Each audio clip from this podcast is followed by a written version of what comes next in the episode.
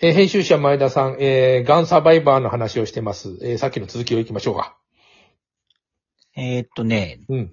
吐き気止め飲んだ話しただけあ、そうそうそう。あの、かつ治療の、現代の治療の話だよね。ずいぶん昔だよ。そうだね。そうなのよ。あの、要はよく言われる三大治療って言われてて、要するに、あの、摘出手術と抗がん剤とあと放射線、これをまあ、いいろいろと組み合わせたりとか、一つにしたりとかって、こう、まあ、それ、えーいろんな、癌ってね、いろんな部位があって、もう本当血液から骨までどこ、どこでも癌になっちゃうんだけど、うんあの、それ合わせて今、こう治療するんだけど、えー、僕の場合はもうそれで終わって、半年ぐらいでもう、ちょっと髪の毛なかったんだけど、帽子かぶりながら会社行って復帰したんだけど、最初に聞いたんだね。うん。で、まあ、あの、そんな、まあ、ちょっともう当時のこと、5、6 7年ぐらい前なのかな？なので、もうちょっと忘れてはいるんだけど、そんなには、あの、心配してなくて、で、今も、まあ、あの、半年に一回ね、経過観察の、あの、CT とか取ったりするんだけど、まあまあ大丈夫なのかなと思ってて、で、今、あの頃から比べてもすごい、その、癌の、その治療法って進んでて、まああの、よく出てくる分子標的薬みたいな、ああるじゃないですか。うん今までの抗がん剤って、その、正常細胞もこう、壊しちゃうから、うん私みたいにこう、もう体中にシミとかできちゃうんですよね。あの、もう髪の毛は抜けるわ、いろんな細胞がもうししてやられてるな、みたいな感じがあって。やられると。もうしてやられるんだよ、もう。だって毒入れるんだから、すごい。うん。強烈な毒素を入れて、抗がんざ、あ、がん、がん細胞も殺すし、正常細胞もや、壊すから、もう疲労困憊するんだけど、まあそういうのじゃなくて、今、分子標的薬ってそのピンポイントで、うん。あの、がんにアタックして、で、まあもちろん正常細胞も、あの、若干はやられるんだけど、まあダダメージが少ないって言われてて、その、その開発がね、2000年以降ぐらいかな出てきてるので、あの、まあ興味のある人はね、あの、ネットで、そう分子標的薬で見るとブワーって出てくるので、いろんな、乳がん、乳がんとかね、それには分子標的薬、あの、結構効くって言われてるみたいですよ。だから、ウイルスを、あの、使って、癌細胞を食っちまうみたいなことをやってたりとかう、んうん。随分変わってるもの。要するに、あの、強い薬で細胞みんなやっつけていくみたいなことはだんだんやらなくなってきいや、そうなんだよ。で、それとあのーなんだっけ、あの、ノーベル賞を取られた本庄タスク先生かな？うん。オオプジ、オプジーボってあの、あのー薬あるじゃないですか。うんちょっとあの、すどっかの製薬会社とうん裁判になったりとかしてた。うんあれが、あれがね、免疫チェックポイント阻害薬とかって言われるやつで、あのー要は、癌細胞ってその免疫をこう、働かなくしちゃうんだけども、その、逆にその免疫チェックポイントな阻害薬をこう入れると、あの、め免疫が活性化して、要するに T, T 細胞かな？いわゆる T 細胞が働いて癌をやっつけるっていう、そういう薬もできてて、そうそういうか、今ちょっと変わってるんだよね、その。変わってるんですよ。だからこの、この二つ、二種類ができてきてるので、いろんな、要するに、いろんな技が使えるようになってて、癌も、あの、克服、現実にも克服に向かってて、まあ、ただ、まあね、オプシーボってすごい高額らしくて、僕ややったことないから よく知らないんだけど。癌によるんだよね、部位に。癌によるんですよ、本当本当に、あの、割と白血病の人たちは結構今治もってたり。う、もう治っちゃうんですよ、白血病は。もうははっきり言って、あの、清掃しようとかね、あの、あとリン、リンパ系のやつも治るかな。うん。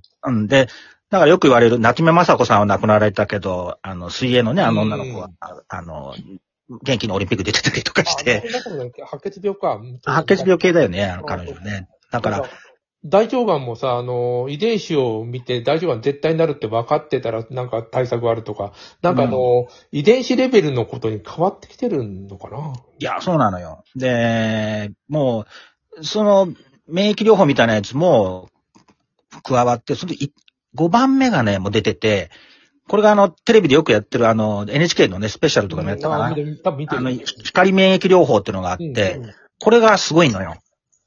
でこれが、あの、うん一般にまだ降りてこないよね。まだね、あれなんだけど、うん。あの、小林久隆さんって人かな？あアメリカでの研究所にいる人なんだけど、うん。この人がね、実はね、星ちゃんが住んでる、平方にね、関西医科大学ってあるでしょ？あ、関西医大、あ、そうだよね。うん。関西大学駅からちょっと歩いてすぐのとこあるじゃないですか。うん。あそこに光免疫医学研究所っていうのを作ったんですよ。ああ、そうなの。ううん。それがね、今年の4月、うん。記者会見したのが4月だったかな。うん。なので、その光免疫医学研究所で、所長として、あの、小林坂先生がね、あの、就任されてるんですよ、実は。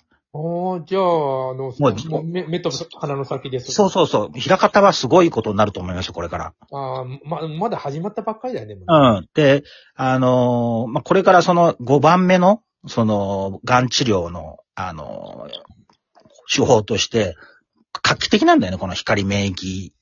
免疫とかね、遺伝子とかやあのいじってやるのはね、リウマチとかも、あらゆるところになんか、もう、なんていうの、アプローチの仕方がそっちになってってるよね。うん、そうなのよ。あの、それゲノム解析のね、あの、すごいコストがどんどん下がってるってのはあるんだけど、うん。ちょっとね、光免疫療法のちょっと話するとね、あのーよく、その手の番組よく見るからなんだけど、そう、見るよね、見ちゃうよ、僕も。え見ちゃうんだよ俺詳しくなっちゃうの。わかるよ、とても。昔これがあったらよかったな、みたいな思うんだけど、うんまだ、まだね、一般には、その、まだ、あのー愛知県ので、がんセンターとかでやってんのかな、うん今、あのーで、そのど、徐々にこうデータが集まってきたら、あの、一般化してくると思うんだけど、これなんかね、癌細胞こうが持ってる特有のタンパク質に、その、結合する薬があるらしくて、その薬を投与するんだって、まず体に。うん。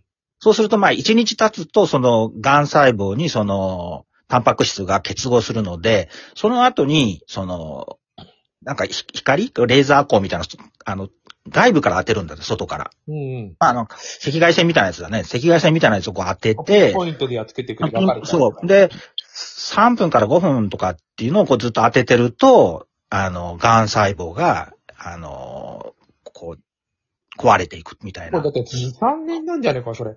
ちょっともう5年、10年前だとちょっと考えられないよね。うん。で、これは画期的なのはなんかね、1週間かからないんだって、もうその、入院してから。うん。あその薬を投与して丸1日でしょ？その次に、よ、その2日後ぐらいにその光を当てて、で、様子を見てみたいな感じで、もう、ペニシリンがなかった時のペニシリンみたいだよね。そ、そんな感じなんだよ。もう一週間経たないうちにもう、あの、帰ってくださいみたいになるらしくて、うん。すごいものができてて、それを今実験して、その中心にできる、日本の中心が実は平方市にできてるっていうね。うんびびっくりした関西大学じゃなくて関西医大なんだ。関西医大な、関西医科大学すごいよね、今。お金持ってんのかな？わかんない。金持ってんだ。知らないいやいや、だって、国立大学すげえお金持ってくるけど、関西医大って私立じゃん。そうだよね。ね私立でそういうことができるって、なんか、なんかやっぱお金の力は大きいんだよ。そうなんだよ。私が宮川にいた頃は、その関西医大ってそんな、い今、平方、いや、でかい、できたんだよ。できたんだよね、あれね。平方の広いもんね。うん。もっとなんかあの、寝屋川の方にあったような気がしたんだけどね。氷園の、って、うん、あの、活気づいてんだよ、その辺の飲み屋も。あの、関西大の、飲みに来るから。すげえ大きな。いや、患者さんは飲まないけど、あの、働いてる人はすげえ膨大、たくさんの人が働いてるから。そうだろうね。ねえ、むむちゃくちゃ広いよね、あそこね。関西関西医大。この前ちょっと見たけど、すげえなと。え、関わってはいないの？も、あんま東京にいるからね。うん、いや、全然関わってないんだけど、いや、でもその、小林先生っていうのは、まあ、まあ、いずれノーベル医学生理学賞かなんか取るだろうから、間違いなく。うん。あオプシーモも取もうっちょっと調取ってるからね。べてるから、ちょっと面白いテーマ。でも、今、二人に一人癌で死ぬっていう。そうなんだよだから長生きだからなのかな？それとも、あの、あ長生きだからね前さんがやってた仕事、すごいストレスだったじゃん。ストレス関係あるよな。あ、両方両方。その、長生きになってるからってのもあるし、うん。あの、ストレスで癌になるってのもあるから、やっぱり、わかるよねうんテロメアがどんどんやややられていくっていう。うん。うん。だからその、うん。今、ゲノム解析もすごい進んでるじゃないですか。うん。昔はむちゃくちゃ、その、高かった、2000年ぐらいの時はこう、ああ、わかるわかる。うん。高かったんだけど、今なんか、あの、去年かな？去年、一昨年かな？あの、系はもう、どんどんでノーベル賞うん。取った、あの、科学賞かなんか取った、うん。あの、クリスパーキャスナインっていう、あの、詳しいだ。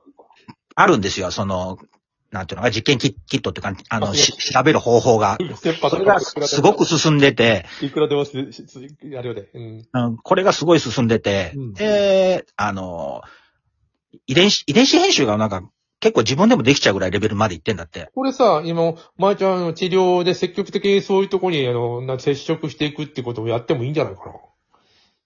まあまあ、でもね、癌になった、その、がうん僕のところにもあの、ガンサバイバーのなんか取材っていうかな、あの、一緒に売り込みませんか？とかっていう、うん、言ってたねあの、某、某ジャーナリストの人もいるんだけど、そんな、いっぱいいるんだよね。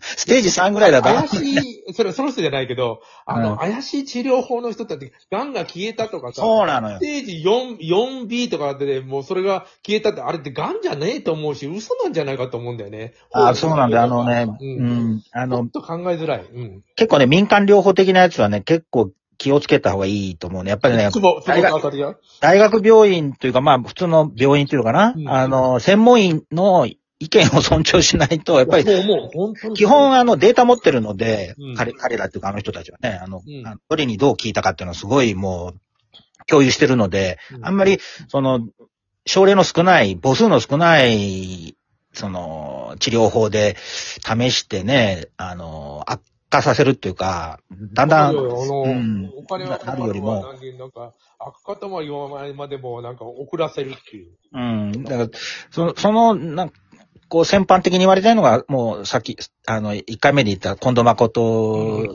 さんのね、あの、論が非常にこう、癌になった人にすごく受け入れられてしまって、で、お医者さんたちがすごく困ったんだよね。僕もあの、知り合いの人がすごい批判の本出したいとかって言って、一冊本出したことあるんだけどね。うん。でも本当に、ちょっと、やっぱり、わらをもすがる思いじゃないですか。さっき、そう、そうなんだよ。本当に。オーシャンが言ったようにうん、一回もう目の前真っ暗になるからね、ガンって言われると。そうなんだよ。うちの父親もなんかあの、紅茶キノコとか飲んでたもん。うん。そう、そうなんだよ。そんなものにすがるしかなかったんだよね。そうなんだよ。もうすぐだ。もう、もう一回やりやります。えー、はい